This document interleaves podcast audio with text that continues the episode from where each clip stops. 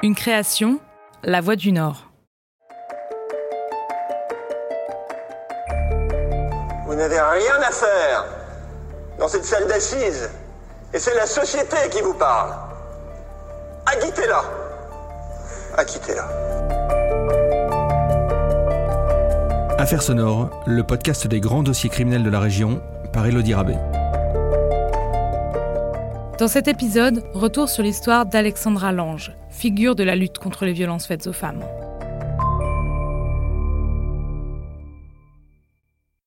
Elle s'appelle Alexandra Lange.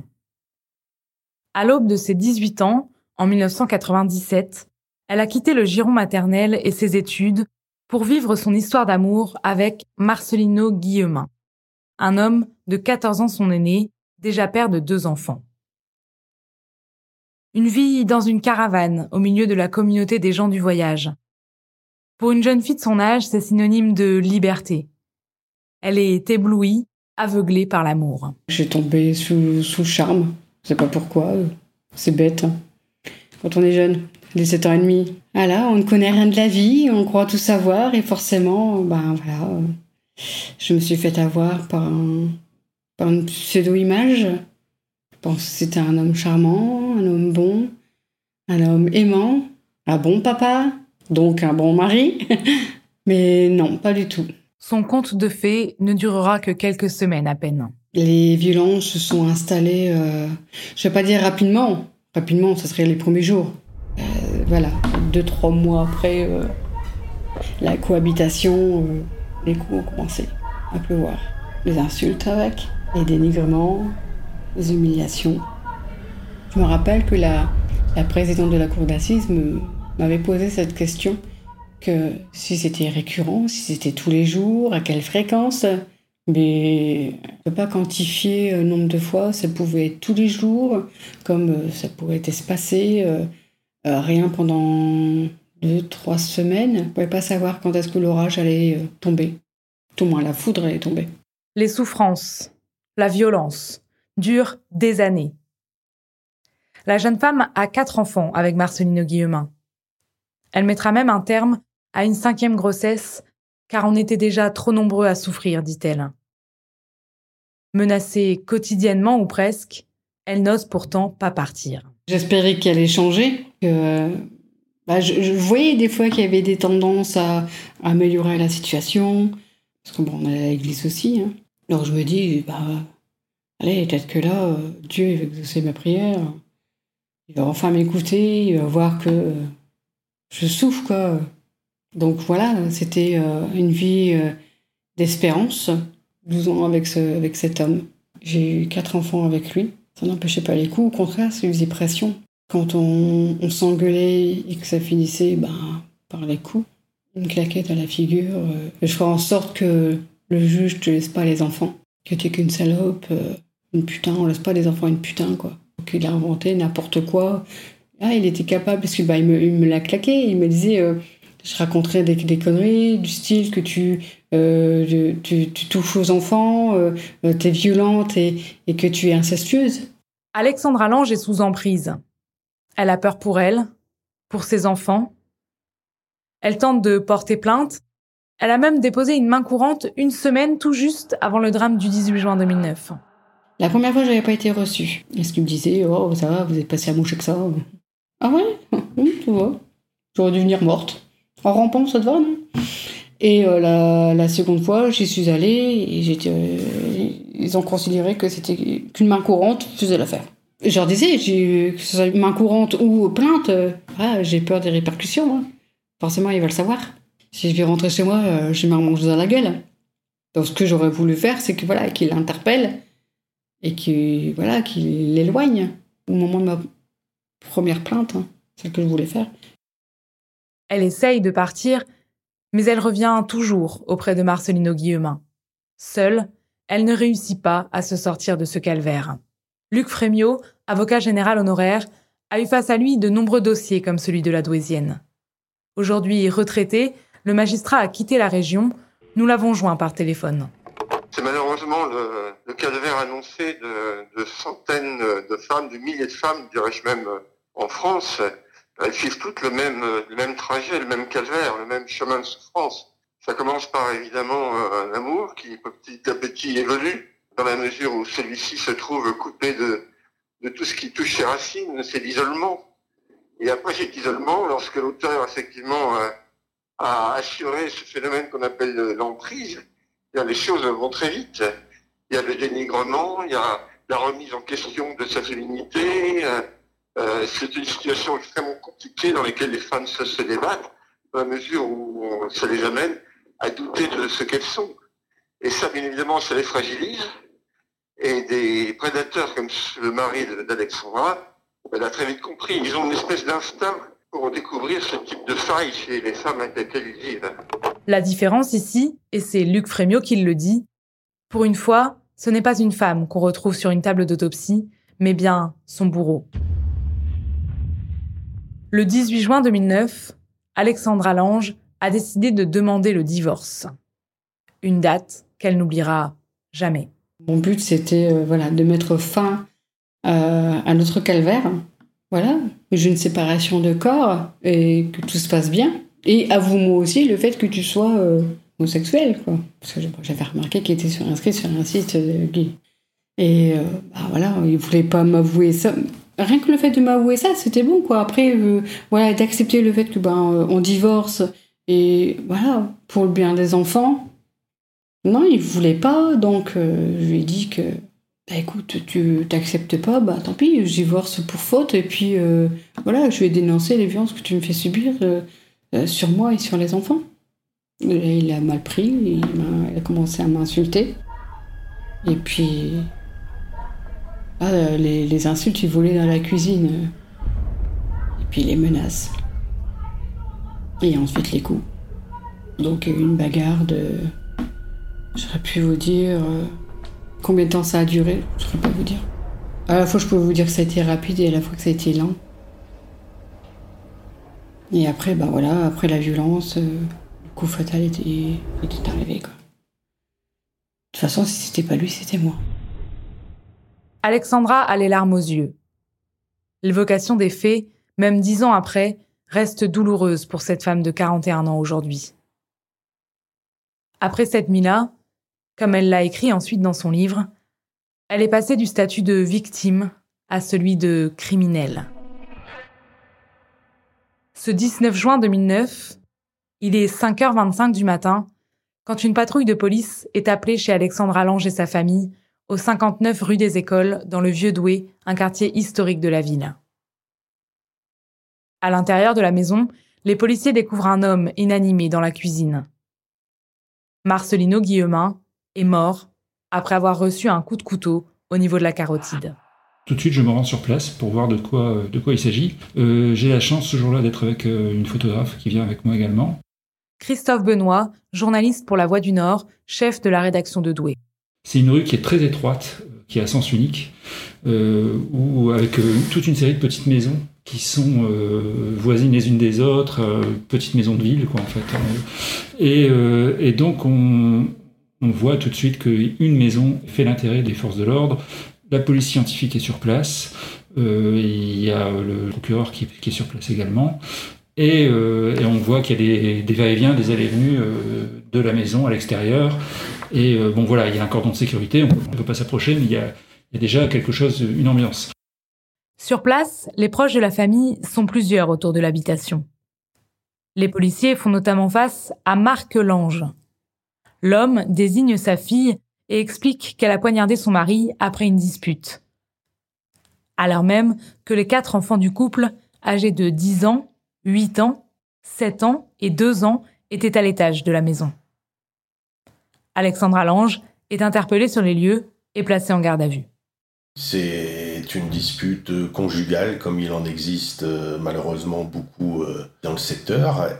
Fabien Coyer adjoint de la brigade criminelle du commissariat de Douai au moment des faits. Et euh, en fait, euh, ce qui se passe, c'est que euh, cette femme qui est menacée depuis pas mal de temps, qui vit des, insultes, du harcèlement, des violences, se retrouve à poignarder son mari en pleine nuit lors d'une énième dispute. En audition, Alexandra Lange reconnaît tout de suite les faits. Elle présente le couteau avec lequel elle a tué son mari et elle explique qu'il était lui aussi armé et qu'elle s'est simplement défendue. En première audition, elle maintient que c'est elle qui a mis un coup de couteau parce que pour une énième dispute, euh, il l'avait empoigné d'une main, avec une autre, euh, il s'était saisi d'un couteau en disant je vais te crever. Il lui avait même mordu euh, l'extérieur de la main droite parce qu'elle essayait de le repousser. Et puis, elle s'était saisie également d'un couteau et lui avait assommé un coup de couteau. Mais bizarrement, plusieurs choses ne collent pas. Mes collègues euh, de l'astreinte judiciaire qui font les constatations sur euh, la scène de crime euh, remarquent que le couteau qui est à côté de la main droite de Marcellino Guillemin ne supporte pas de projection de sang. Or, sur la scène de crime, suite au coup de couteau d'abord avec le sang qui gicle au niveau de l'artère dans le cou, il y a une première projection de sang, puis une seconde lorsque le, le corps tombe au sol. Or, ce couteau qui est là sur la scène de crime n'a pas de traces de sang, et même sous le couteau, on trouve des traces de sang rectilignes. Donc ça interpelle quand même euh, mes premiers collègues intervenants. Grâce au relevé téléphonique, les enquêteurs constatent qu'Alexandra Lange a appelé son père avant de prévenir la police et qu'ils ont attendu deux heures avant de composer le 17. Que s'est-il passé pendant ce temps-là? Les policiers mettent la douaisienne face à ces contradictions. On la reprend en audition et là, euh, elle craque et admet face euh, à nos questions que lors de l'arrivée de son papa, ils ont décidé à deux de mettre un couteau euh, dans les mains de, de Marcellino qui n'arrive pas à refermer la main sur le couteau, donc il le dépose juste à côté. C'est le papa qui dépose le couteau. On décide donc, suite à un avis parquet, de convoquer ce monsieur qu'on avait déjà entendu dans le cadre de son témoignage, et on le place en garde à vue. De suite, il reconnaît être l'inventeur euh, de cette idée et euh, du placement du couteau au niveau de la main du défunt. Le mari d'Alexandra Lange n'était donc pas armé au moment des faits. Mais selon les propos de la jeune femme, il était en train de l'étrangler quand elle a saisi le couteau sur le plan de travail de la cuisine.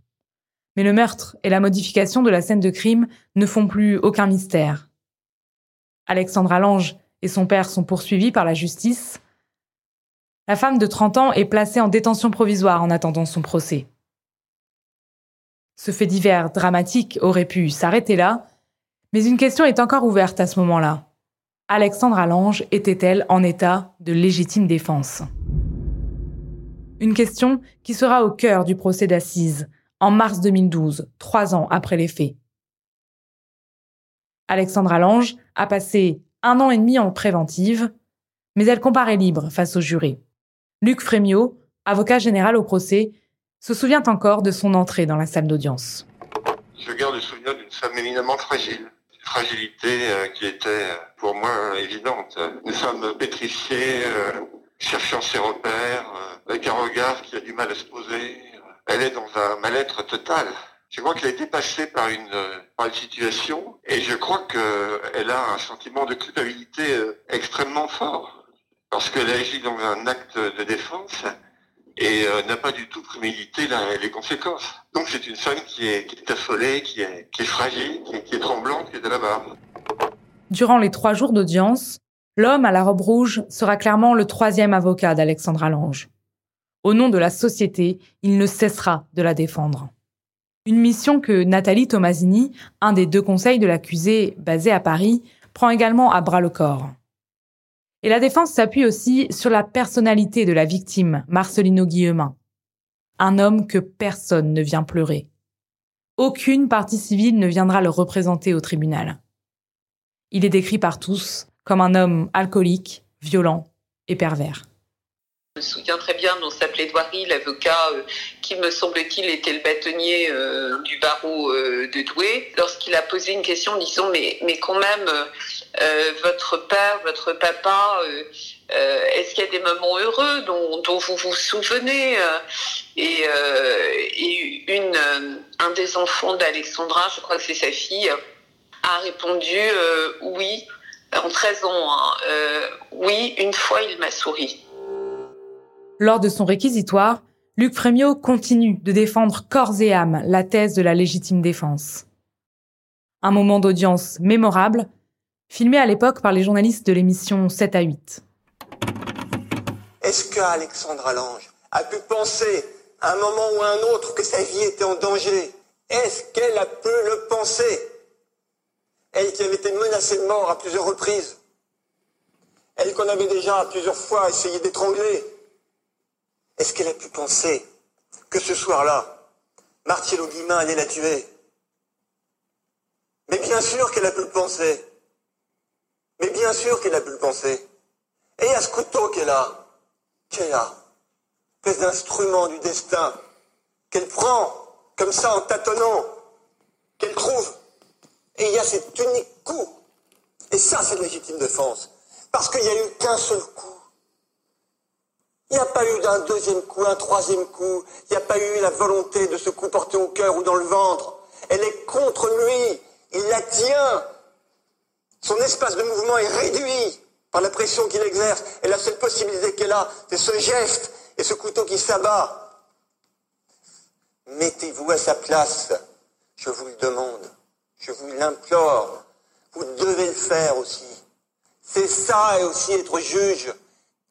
Faut que je vienne demander condamnation L'avocat de la société qui viendrait demander condamnation au nom des grands principes On ne tue pas. Non. Alexandra Lange, elle a toujours été seule. Elle a toujours été seule. Moi, aujourd'hui, je ne veux pas la laisser seule. Et je suis à ses côtés. Vous n'avez rien à faire dans cette salle d'assises. Et c'est la société qui vous parle. Acquittez-la. Acquittez-la. Et la décision tombe. Alexandra Lange, poursuivie pour le meurtre de son mari, est finalement acquittée. Elle sera tout de même condamnée à un mois de prison avec sursis pour la modification de la scène de crime, mais elle a pu très vite retrouver le cours de sa vie et surtout retrouver ses quatre enfants. À l'issue du procès, ce sont donc bien les mots de Luc Frémiot qui résonnent encore dans le cœur d'Alexandra Lange. Il s'est battu pour moi, cet homme. Je remercierai jamais assez. Il a cru, il a cru pour nous, pour nous, pour les enfants, pour moi, qu'au moment de ce réquisitoire euh, qui termine par euh, que cette femme n'a pas, pas sa place ici ou celle d'assise et que bah, demande bah, ma libération en m'acquittant. Je comprenais pas en fait. Parce que du coup, je me suis retournée sur les avocates. Mais ça veut dire quoi? Au moment après qu'il y a eu euh, le verdict qui est tombé, c'était ouais, une grande joie. là, j'ai compris au moment aussi le public ben, s'est levé, ils sont tous applaudis et tout. si je pouvais revoir encore ces moments-là. Ouais. Alexandra Lange est devenue le symbole de la lutte contre les violences faites aux femmes. Et son acquittement a clairement plaidé en faveur de ces victimes du quotidien, dont la voix a parfois du mal à porter. Un combat que la quadragénaire porte aujourd'hui encore, tout comme Luc Frémiot. L'homme milite notamment pour la création de centres de traitement pour les conjoints violents.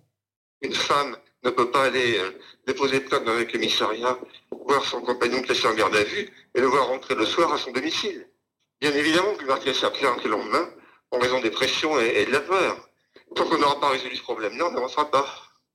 C'est pas parce qu'on peut effectivement passer un, tweet ou lancer quelques phrases sur un, réseau social, eh bien que la parole est libérée. La parole sera libérée le jour où une femme pourra, en connaissance de cause, se rendre dans un commissariat en sachant qu'elle sera entendue, écoutée et qu'elle sera dès lors protégée. Tant que c'est pas fait, la parole n'est pas libérée. Si vous êtes vous-même victime de violences conjugales, vous pouvez composer le numéro d'écoute 3919 et écouter ce message porté par Alexandra Lange elle-même à toutes les femmes battues. Aimez-vous, respectez-vous et voilà, euh, c'est pas un truc à subir, ne serait-ce que quoi. Donc, euh, il n'a pas le droit de vous frapper, il n'a pas le droit de vous humilier. Vous n'êtes pas là bah, pour, pour, subir euh, toute cette méchanceté. Toutes les femmes, elles méritent amour, bonheur, respect, déjà respect, quoi. Pour aller plus loin, retrouvez également l'interview de Nathalie Tomasini, une des avocates d'Alexandra Lange, qui l'a accompagnée avant et pendant le procès. Et surtout, n'hésitez pas à nous suivre sur les réseaux sociaux et à nous retrouver sur le site internet de La Voix du Nord et sur toutes les applications de podcast.